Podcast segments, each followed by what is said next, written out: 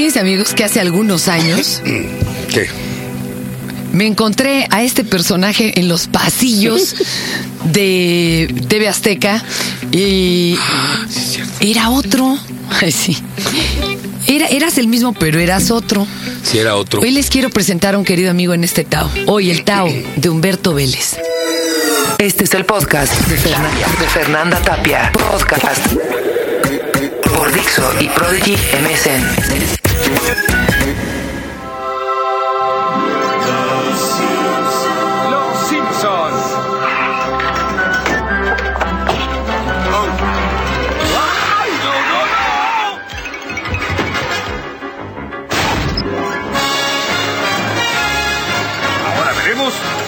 Filosofía.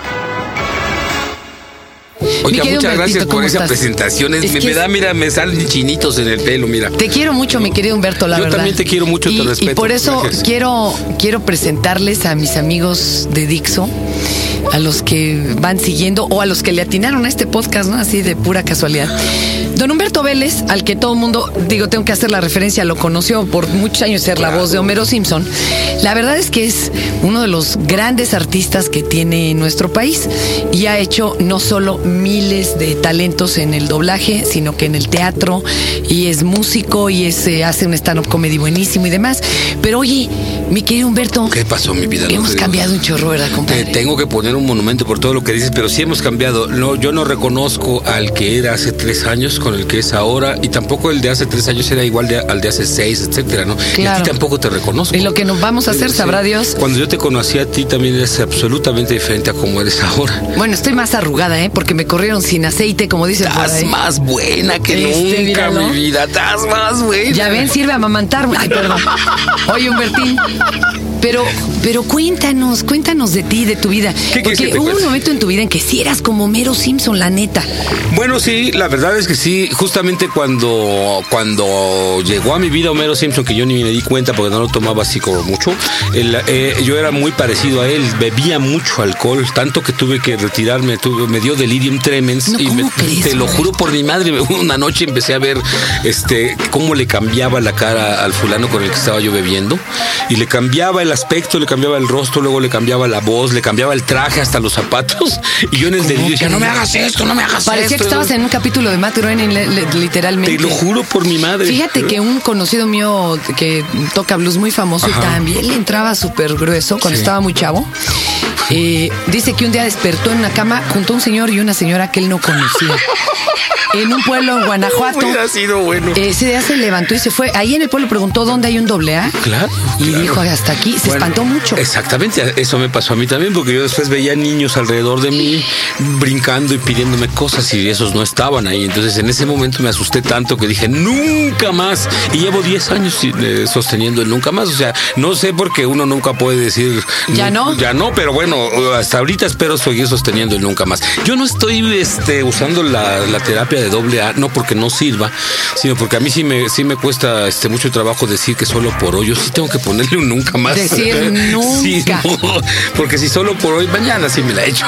Digo, es muy respetable, sí sirve la Pero hay terapia que comentar doble A, ¿no? que, Pero- bueno, esto era común porque también había una fama en que los locutores pues sí le entraban sabroso. Ah, sí, Tenemos un amigo locutor también muy simpático, muy querido. No vamos a dar ¿Cuál, nombres cuál, aquí. cuál, Pero era, era eh, 10 de mayo Sí. y este se sale a hablar al- por teléfono. En su casa no había teléfono y se salió en público. Y pasó otro locutor, Sí. muy famoso los dos, ¿eh? Y le dice, vente, compadre. Y entonces, entre el pretexto y demás de que ahorita venimos, este se salió en chanclas y pants, ¿eh? Regresó tres días después.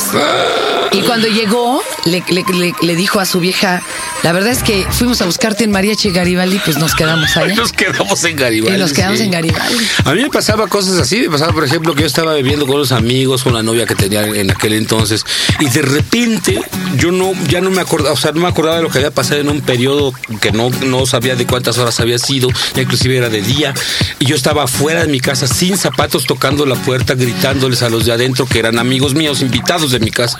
¿Por qué me echaron? Y se despertaban después, no, no te echamos, te saliste enfurecido. ¡Guau! ¿Me entiendes? Cosas así. Dices, Cosas bueno, que sí, pasan, sí, pues, está tienes que dejar dejar, sí fuerte. tienes que dejar de beber. Y lo, y lo bueno es que lo dejé, cambiemos de tema, gracias. Oye, Humberto, ¿y este, a qué edad tuviste hijos? Ah, muy viejito ya. Estás mí- como yo, usted. mi- mi- sí, no, Somos pues, los abuelos del, del kindergarten ahí de... Sí, ¿verdad? Me- sí, así me va a decir. Mi, hija el otro día me preguntó, ¿cuántos años tienes, mamá? 52. Y, ¿Tantos? Me dice. Así te Sí, dijo. Me dice. Te ves muy jovial. Yo, yo creo que la gente que te ha visto, porque has salido en tele y en muchas veces sabe que te ves, pero perfectamente joven, estás en muy buen estado. Pero en todos los tuviste, ¿qué? A los a que, mira, mi hija tiene 7 años, yo tengo 52 a ahora. los 45. A los 45. Ah, pues así está mi marido. Tu marido tiene 45, Oye, pero tú eres más jovencita. Pero qué pesado es, no tiene uno estamina, compadre. Ya me lo había advertido no, una sí, ya no, terapeuta, ya ¿eh? no, ya no. Sí, mis pobres hijos tienen que ser hijos de, de sus este, tíos, de sus parientes, de sus Todo mundo los vecinos. pasea, Sí, sí, yo ya no puedo hacer eso. O sea, andarlos cargando a caballito y todo eso ya no puedo hacerlo. Me rompería un hueso segurito, ¿no? O sea, no es que esté en las últimas, pero ya tampoco tengo ni las ganas, ni el humor, ni el- O sea, no, no siento hacer eso, ¿no? Oye, oye, pero sí son diferentes los hijos de los que somos ya grandes. Seguramente. Sí, se crían diferente. Oh, yo crecí en- entre puro viejo, literalmente. Bueno, una de las grandes diferencias es que mis dos hijos, una de siete y el otro de cuatro, dominan el idioma español desde que tenían un año a la perfección, con, eh, con manerismos y con eh, silogismos, con palabras del diccionario y saben mucho más de las 250 palabras que saben Que los te piden de rigor, claro. Desde luego, ¿no? Por- Porque como nomás están hablando conmigo, yo nomás hablo con ellos en vez de jugar, entonces dominan el idioma como, como príncipes. ¿Los, los ya los metiste a doblaje, Humberto? A Alicia sí, Alicia dobló a Boo, la, la niña de Monsters Inc. No ¿Le sé si se gustó? acuerda de esa película. No se acuerda, porque lo hizo cuando tenía dos años. Le gustan los resultados, porque ve la película y dice, ah, pues esa soy yo, ¿verdad? Pues qué bonito lo hice. Pero no se acuerda de Y, cómo y lo, y lo va a querer seguir haciendo, eso qué chido, ¿verdad? Mira, hasta ahorita no hemos querido que, que defina eso. Pa- pa' es mí fuerte, es que luego les pues, roba la infancia. Sí, para mí que los niños no deben trabajar hasta los 18 años, ¿no? Eso lo hizo porque me insistieron demasiado de Disney, pero si no, no, no, no Porque lo hecho. vio como un juego, vamos. Porque se lo hicimos ver como un juego, exactamente. Y ahora ni se acuerda de ello, entonces está bien, ¿no? O sea, Fíjate que el hijo de Héctor Lee, el, el- Ah, el- ¿cómo no? Héctor Chiquito, él doblaba como loco. Sí. Y me acuerdo que una vez eh, tendría como 11 años. Y lo veo, y yo le veía una mirada ya como de adulto, mano, al pobre Sí, Héctor sí, Chiquito, sí, que era sí. chistoso, ocurrente, buenísimo. ¿no? Él me dijo cómo se hacía un helicóptero en micrófono. Oye, Bueno, está muy bien eso. muy jugábamos, ¿no? Pues es que él no tenía hora de juego. Y le digo, ¿y cómo estás, mi Héctor? Y me dice, bien cansado. Uta. Sí, sí, sí. Eso me partió. Y sí, se salió del Fíjate doblaje y hay de un, todo, ¿eh? hay un este hay un muchacho que este que no va a decir su nombre tampoco, pero ya, ya tiene muchos papeles estelares en el doblaje, que cuando tenía 10 años me lo encontraba yo dormido en los pasillos de Audiomaster 3000 y lo despertaba yo, "Oye, vente, vamos al llamado" y se, y se dormía encima del atril doblando junto conmigo y le preguntaba, "¿Qué te pasa?" Me decía, "Es que no he dormido, tiene siete días que no duermo porque de aquí de doblar me llevan a hacer videohomes y después de los videohomes voy a hacer teatro y después vengo a doblar." O sea, se lo traían en una friega increíble. Y pregúntame horror, si ¿eh? es rico, para nada, todavía tiene que seguir trabajando. No sé qué le hizo a tanto dinero que ganó. No, pues la familia luego, ¿no? También Yo abusa. más bien voy por ahí, Luego ¿no? Sí, yo creo que Algunos es por conciencia. Por ejemplo, ¿te acuerdas de Kalimba? ¿Cómo no? Él por ayudar Sí. a su familia. Él sabía que la familia estaba muy necesitada. Sí. Y él sacó adelante a todos, ¿eh? Exactamente. Y Eso además, es algo eh, que yo le reconozco. Pero además, eh, eh, él- a él sí le gustaba y además lo dejaron hacer lo que quería después de todo, Claro, ¿no? la O sea, música y todo. Después de todo lo, lo encaminaron hacia que él se volviera estrella, ¿no? Pero él estaba siempre con nosotros en las mismas condiciones, siempre dormidote. Pero lo dejaban hacer lo que quería, fíjate, lo llevaban a jugar fútbol también, que le gusta mucho el fútbol a él. Y jugaba fútbol. De hecho, no se sabía, no se decidía si era el rock o el, o la, O el, fútbol, exactamente. Finalmente la vida lo llevó por el rock. Qué Oye, bueno. oye, Humberto, y tú también diriges. Es que es rematado, man. Todo el día nos, cuando nos vemos siempre estamos dormidos. Los dos Siempre unas estamos dormidos. Hoy estaba, ¿te acuerdas cuando llegaste? Me encontraste bien jetón y todavía no despierto. A ver, hay que, hay que decirle a los amigos que eh, nos siguen a través de esta, de este medio hora tan moderno. Eh, Porque cuando tú y yo le entramos a esto, No, o sea, no. era en, en cinta de carrete Sí, y los loops de veras eran loops, mano. X-E-W. ¿Qué pueden esperar realmente de- de- en lo económico, en la proyección? Porque hay quienes mucho, a ti te piden que vayas a muchas escuelas todo a dar pláticas. A dar clases, A ver, pláticas, ellos qué, qué- qué pretensión tienen y cuál es la, la- la la perspectiva real, ¿eh? O sea, Mira, la perspectiva real del negocio del doblaje es, este, francamente, eh, gris, grisácea, ¿no? Sin embargo, el doblaje se está haciendo en grandes cantidades. Me refiero a grisácea porque no se sabe bien a bien si va a haber mucho doblaje aquí a futuro, porque se está yendo a Sudamérica, porque, porque los eh, norteamericanos están llevándose el doblaje a lugares donde cobran más barato. Si aquí les cobramos 40 dólares, ellos prefieren irse a Venezuela donde cobran 20. Entonces, el futuro no está muy claro. Sin embargo, nosotros lo podemos hacer claro a través de la, de, de la, de la calidad.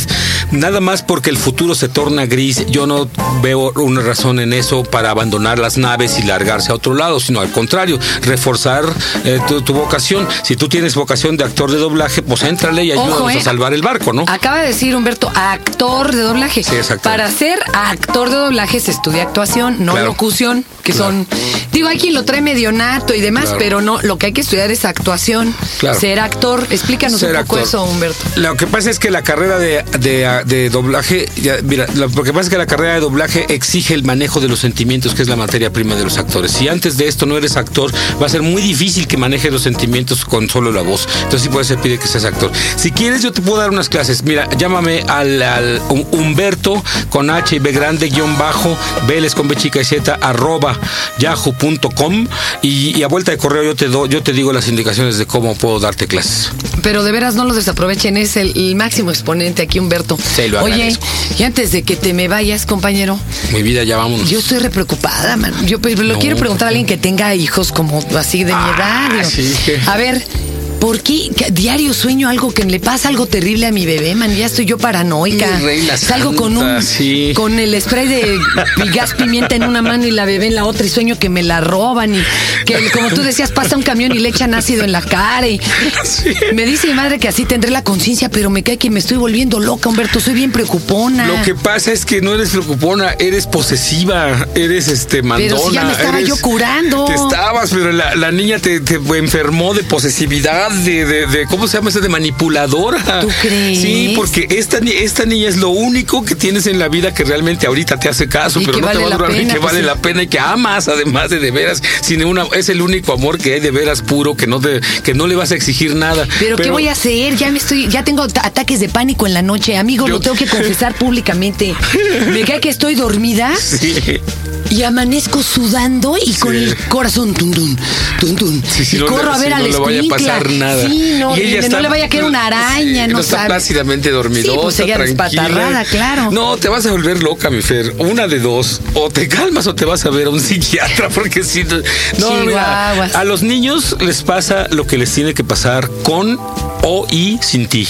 O sea, si tu niño, perdón, la, la- te voy a dar el peor de los ejemplos, si tu niño va a morir a los tres años de edad, el niño va a morir enfrentito de ti o detrás de ti, o si tú vives, o si tú has muerto, o si no estás. No, pues Na- sí.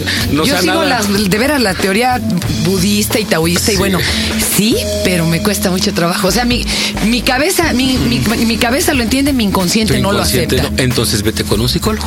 Ah, Porque, te, porque vas a enfermarte de eso y va a ser peor. Y cuando tenga el pobre ocho años, no lo vas a dejar ni que salga a la mendiga esquina y va a ser una relación de odio Ay, espantoso. pero ¿cómo crees que la van a dejar yéndose a dormir a casa de la amiguita? ¿Qué tal que hay un tío violador ahí? Claro, seguramente lo hay, pero tienes que No, dejarla ahí. no, ¿cómo crees? aparte, Estás aparte loco. tienes que dejarle a los campamentos de la No, escuela, bueno, a sí, las prácticas. pero yo me voy en el carro y me quedo afuera en el Ya te vas a parecer a estacionamiento. mi madre que me llevó a inscribir a la Facultad de Derecho de la Universidad Nacional. No, no ¿Te cierto. imaginas? La señora en medio de 15 mil tarugos ahí inscribiéndose y yo de babosote con mi mamá. Todos se burlaron de mí toda la carrera, mi Fer. No tienes idea. ¿No le vas a hacer eso a tu hija y peor? No, no me hagas eso a mí, Ay, carnal, ya ni, mo- ya Te ni me digas, juro, ya no, ni me qué digas. horror, qué espanto. Mira, ¿sabes qué? Ay, Velo haciendo por ejercicios. Vete, cada vez que pienses en que la niña le va, le va a hacer algo, cambia ese pensamiento por, por, por, Algo por una- chido. por un, ajá, que le va a caer. le- piensas que le va a caer la araña, piensas que le va a caer una bendición. Lo switcheas y así al rato la vas a dejar libre a la muchacha. Velo switchando, velo switchando, uno por uno. Yo sé que es bien difícil. Es más, déjame hablarle a Pedro. Voy a, tengo que ver qué están haciendo ahorita Pedro, con no bebé. contestes, Pedro, no contestes. Ay. No, no, no, no, Pedro. O- no otro día continuaremos este Tao. Ya, vente, Humberto, vamos a hablar. Deja que esté libre la muchacha, hombre. Este fue el podcast de Fernanda, de Fernanda Tapia. Podcast Por Dixo y Prodigy MSN.